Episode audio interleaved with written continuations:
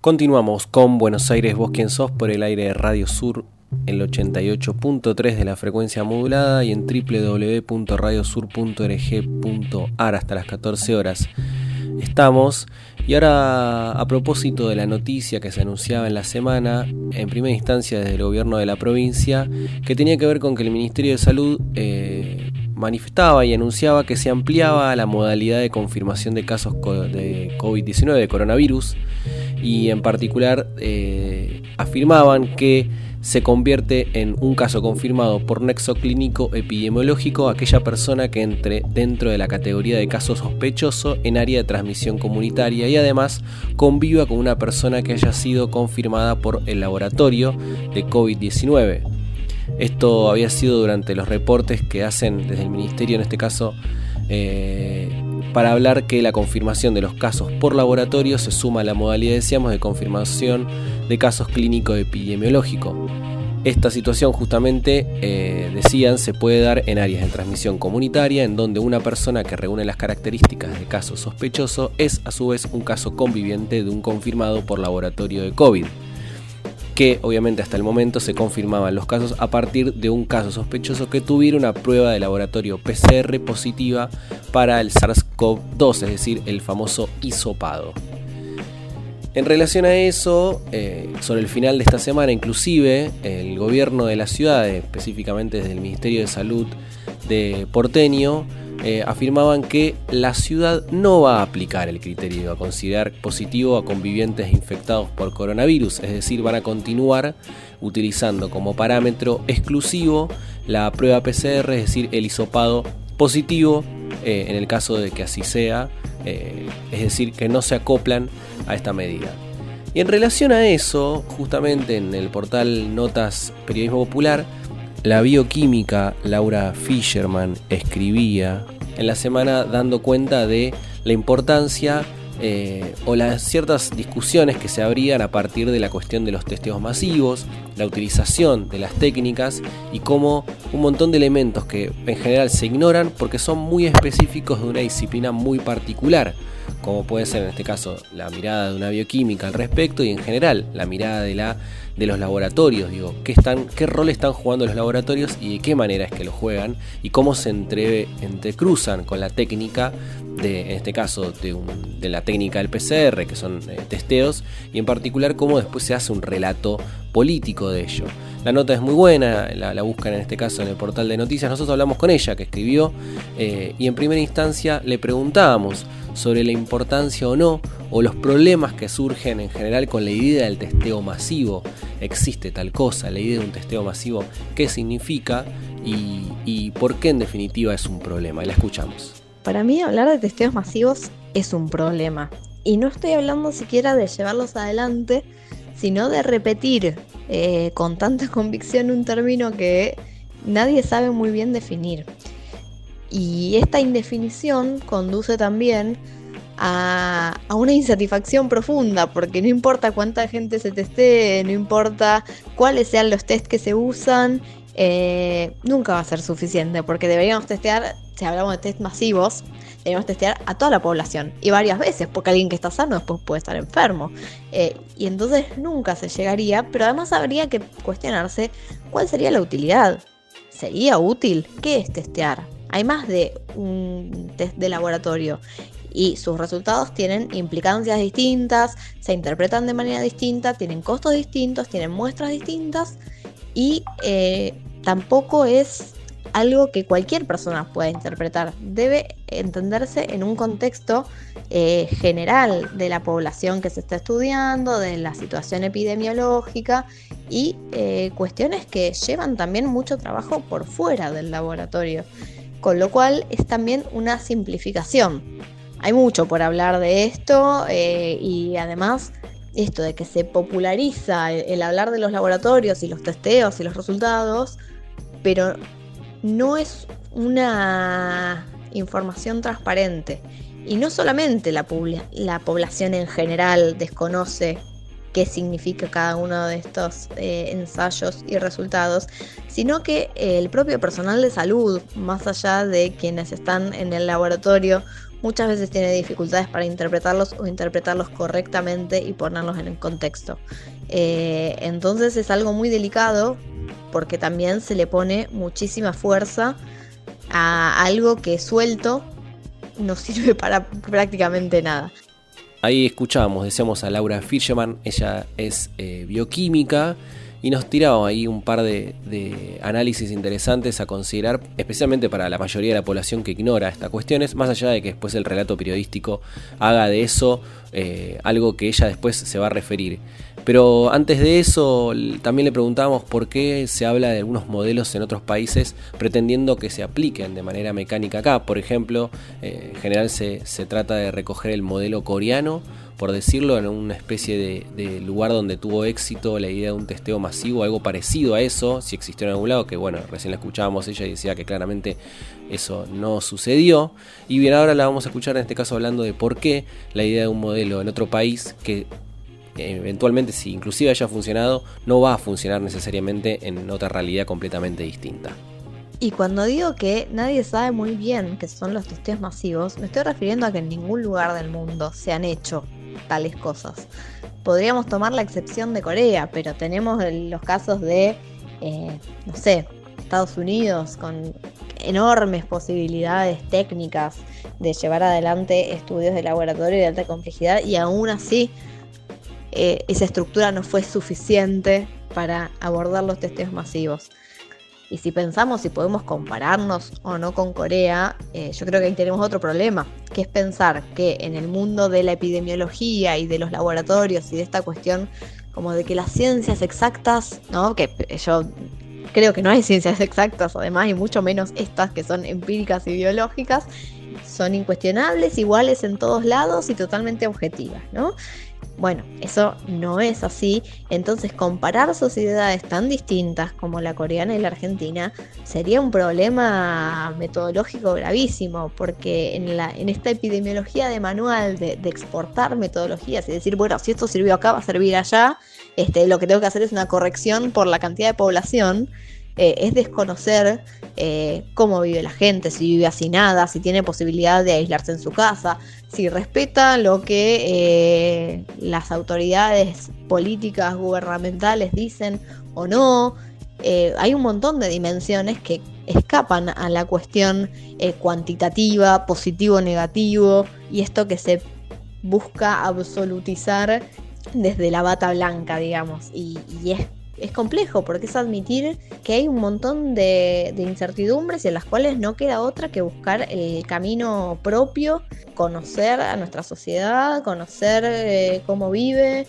visibilizar las desigualdades y ver que no va a servir lo mismo para todos porque no todos y todas y todes viven de la misma manera y tienen las mismas posibilidades. Y es aceptar algo durísimo. Y ahora sí, vamos a escucharla otra vez a, Laura, hablando ahora sobre lo que se puede pensar en una idea de fetichización de los testeos, como si los testeos eh, vayan a solucionar todo en la medida de que eh, más testeos haces, mejor estás eh, gestionando la política pública en salud. Bueno, no es tan sencillo y, y ahora muy bien Laura nos lo vuelve a explicar. Entonces esto de depositar en el testeo una especie de cuestión eh, mágica y divina de que si yo tengo el resultado de mi test, entonces estoy a salvo de todo, es también una yo creo que es como un mecanismo de defensa, ¿no? Frente a una situación de incertidumbre, de exposición y riesgo constante, eh, en los casos de personas que tienen eh, alguna situación previa de vulnerabilidad social o, de compromiso de su salud, además un peligro eh, de que al contraer la enfermedad eso se pueda convertir en algo muy dañino y hasta letal, que bueno, que la única manera de evitarlo es con el aislamiento, con evitar la circulación de personas, que es esto que incansablemente repite el presidente de la República, que es que si digamos, el, virus circula dentro de las personas y si las personas se mueven, la gente se contagia, ¿no? Y bueno, que un resultado de laboratorio no, no implica que uno está salvo, porque además hoy me da negativo, mañana me da positivo. Y bueno, eso tiene que ver con, con la dinámica de la población, con el contacto, con el uso del transporte público, con las condiciones laborales que tenemos y decir que eso está librado un montón de cuestiones que escapan a nuestro control es admitir de alguna manera la desprotección o que cosas que tendríamos que hacer para no contagiarnos no las queremos hacer o no las podemos hacer. Es mucho más fácil decir, no, no, eh, estaríamos bien si hubiese eh, más hisopados, ¿no? Pero eso no es una realidad, es ponerle un poder al laboratorio y a una muestra que no tiene en la realidad. Y en relación a eso, en relación a los testeos masivos, a la fetichización, perdón, o el relato que se hace de la política pública en relación a la salud, eh, ahora hablamos de la idea del hisopado concretamente, en este caso las pruebas PCR, que son las que de manera más exhaustiva, más precisa, entre comillas precisa, porque como bien dijo arriba, son datos interpretables, las ciencias duras de duras tienen cada vez, o sea, nunca fueron en realidad demasiado duras como se pretende construir en términos de relato de la ciencia y demás,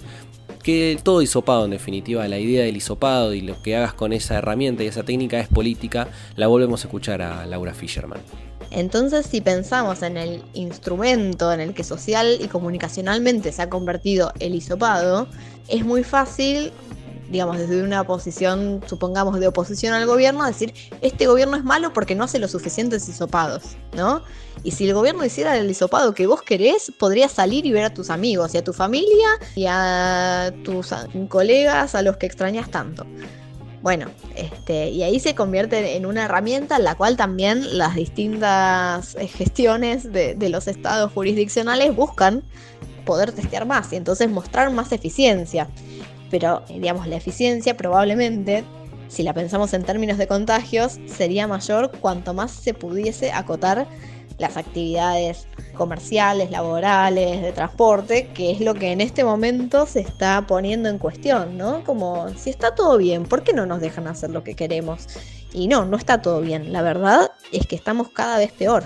Eh, los contagios aumentan y aumentan, las regiones donde antes no circulaba el virus ahora son de circulación y transmisión comunitaria, es decir, que no nos estemos convirtiendo en Brasil o en Barcelona, eh, que no estemos viendo cadáveres por las calles, es una vara un poco baja, diría yo. Es decir, se ha logrado un deterioro bastante poco pronunciado de los servicios de salud en términos de la saturación, el, tiempo de cierre de actividades ha permitido que los establecimientos de salud pública se, se, equiparan en algunos casos, en otros no, y ahí sí ha tenido mucho que ver con voluntades políticas de fortalecer la salud pública o no,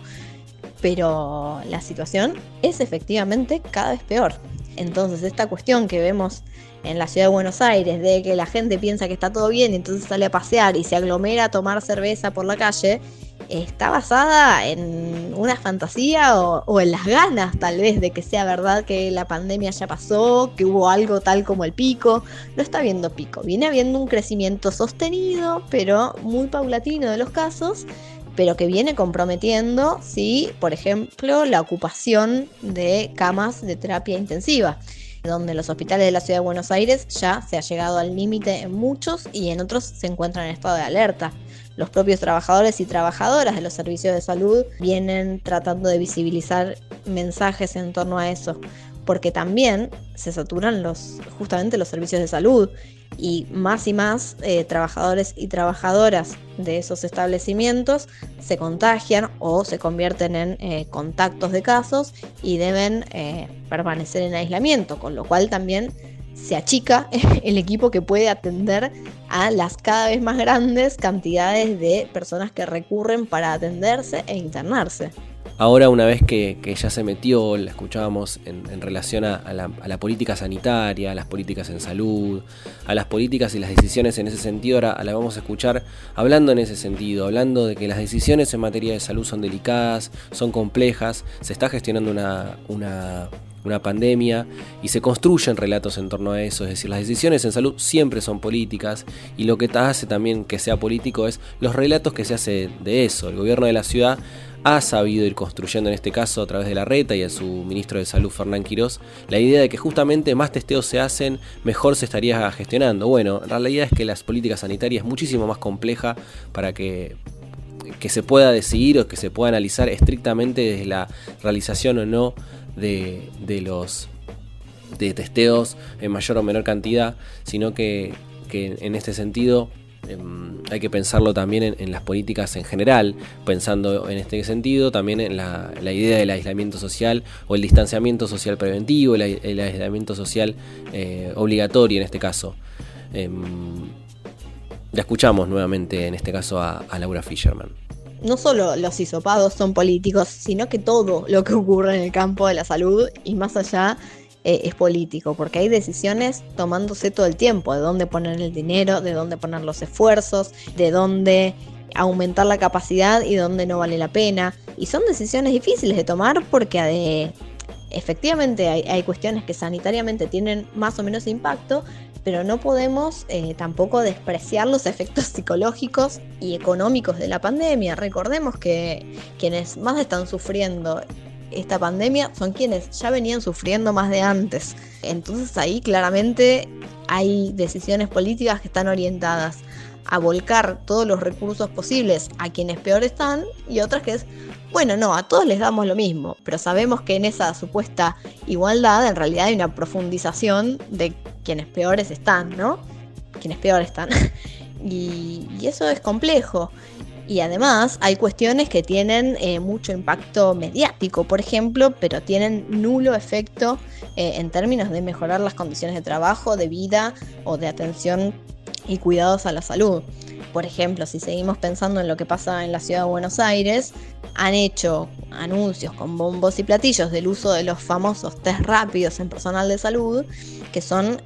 instrumentos analíticos que permiten buscar la presencia de anticuerpos o sea, hablar de una infección que ocurrió o está ocurriendo, tampoco podemos saber eso. De nuevo, estamos en, un territorio difícil para la toma de decisiones, pero que además tienen muy baja sensibilidad, es decir, puede haber anticuerpos y que no se detecten. Hay algunos que están en torno al 50%. Esto quiere decir que frente a que existan anticuerpos, da lo mismo tirar una moneda y decir esta persona pudo o pudo no haber estado expuesta al virus. Que esa es la información nos dan los famosos test rápidos, no otra, y no son comparables con la información que da una PCR en base a un hisopado, que es si el virus está presente en el momento, y donde además eh, un resultado negativo del hisopado, de la PCR, frente a una persona sin síntomas tampoco quiere decir que no tenga el virus. Entonces tenemos que ser muy cuidadosos y cuidadosas en poder no dejarnos influenciar tal vez por, los contenidos que surgen en los medios y tratar de buscar eh, las miradas de expertos. Hay muchísimos protocolos que son accesibles públicamente, que están en un lenguaje técnico, obviamente, porque están dirigidos fundamentalmente al personal de salud, pero que si tenemos dudas y queremos buscar la fuente primaria, deberíamos recurrir ahí, porque en la televisión dicen cualquier cosa, perdón que lo diga así, y muchas veces, aunque hablen médicos o médicas, no saben de lo que están hablando, porque es un conocimiento muy específico el que se requiere para interpretar estas situaciones. Y para ir cerrando, en este caso ella vuelve a, traer la idea de eh, el cuidado colectivo. El cuidado colectivo viene a ser como la, la mejor respuesta posible, porque es una respuesta que como, buen, como bien dice es colectiva y que en tal caso no, no, va, no va a ser eh, o va, va, necesariamente que romper con varias estructuras de sentido común que creen que la salud es individual y la salud lejos está de ser individual. Hoy más que nunca nos pusimos a discutir eso más de una vez, nos ponen a discutir esto, una situación como esta, la de la pandemia, la de la cuarentena, la de las decisiones que se toman en materia de salud pública y que en tal caso todos estamos involucrados en eso, todos estamos involucrados. Eh, la volvemos a escuchar en este caso a Laura Fisherman. Y si tuviera que sacar en limpio alguna conclusión o, reflexión sobre todo esto es que los cuidados y la forma de que esta pandemia afecte lo menos posible a, sobre todo a los más vulnerables, pero a nuestro entorno, a nuestro hábitat en general, eh, es entendiendo que los cuidados son colectivos eh, y que una persona o muy pocas personas haciendo las cosas muy mal afectan a muchísima gente. Eh, es algo para lo que en general ni la educación formal, ni los medios de comunicación, ni el sentido común de esta sociedad capitalista en la que vivimos eh, nos prepara. Eh, siempre creemos que lo que hagamos nosotros y nosotras nos va a afectar únicamente a nosotros y nosotras mismas, pero en estos casos queda demostrado que a veces va más allá de, los deseos y de las acciones de uno o de una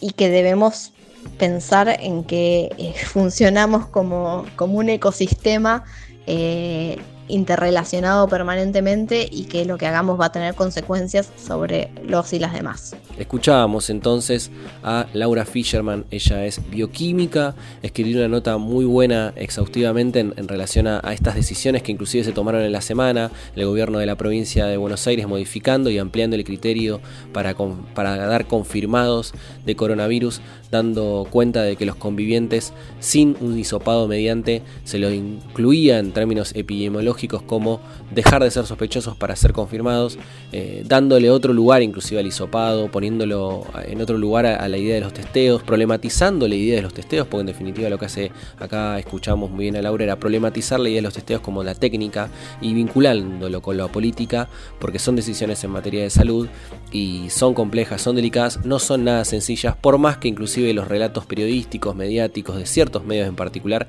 traten de simplificar un debate que como decía ella, son demasiado complejos y que en tal caso hay que pensar en otros términos como cuidado, colectivo y que la salud eh, no es un hecho estrictamente individual, muy por el contrario, es un hecho que combina o, convoca a la comunidad toda.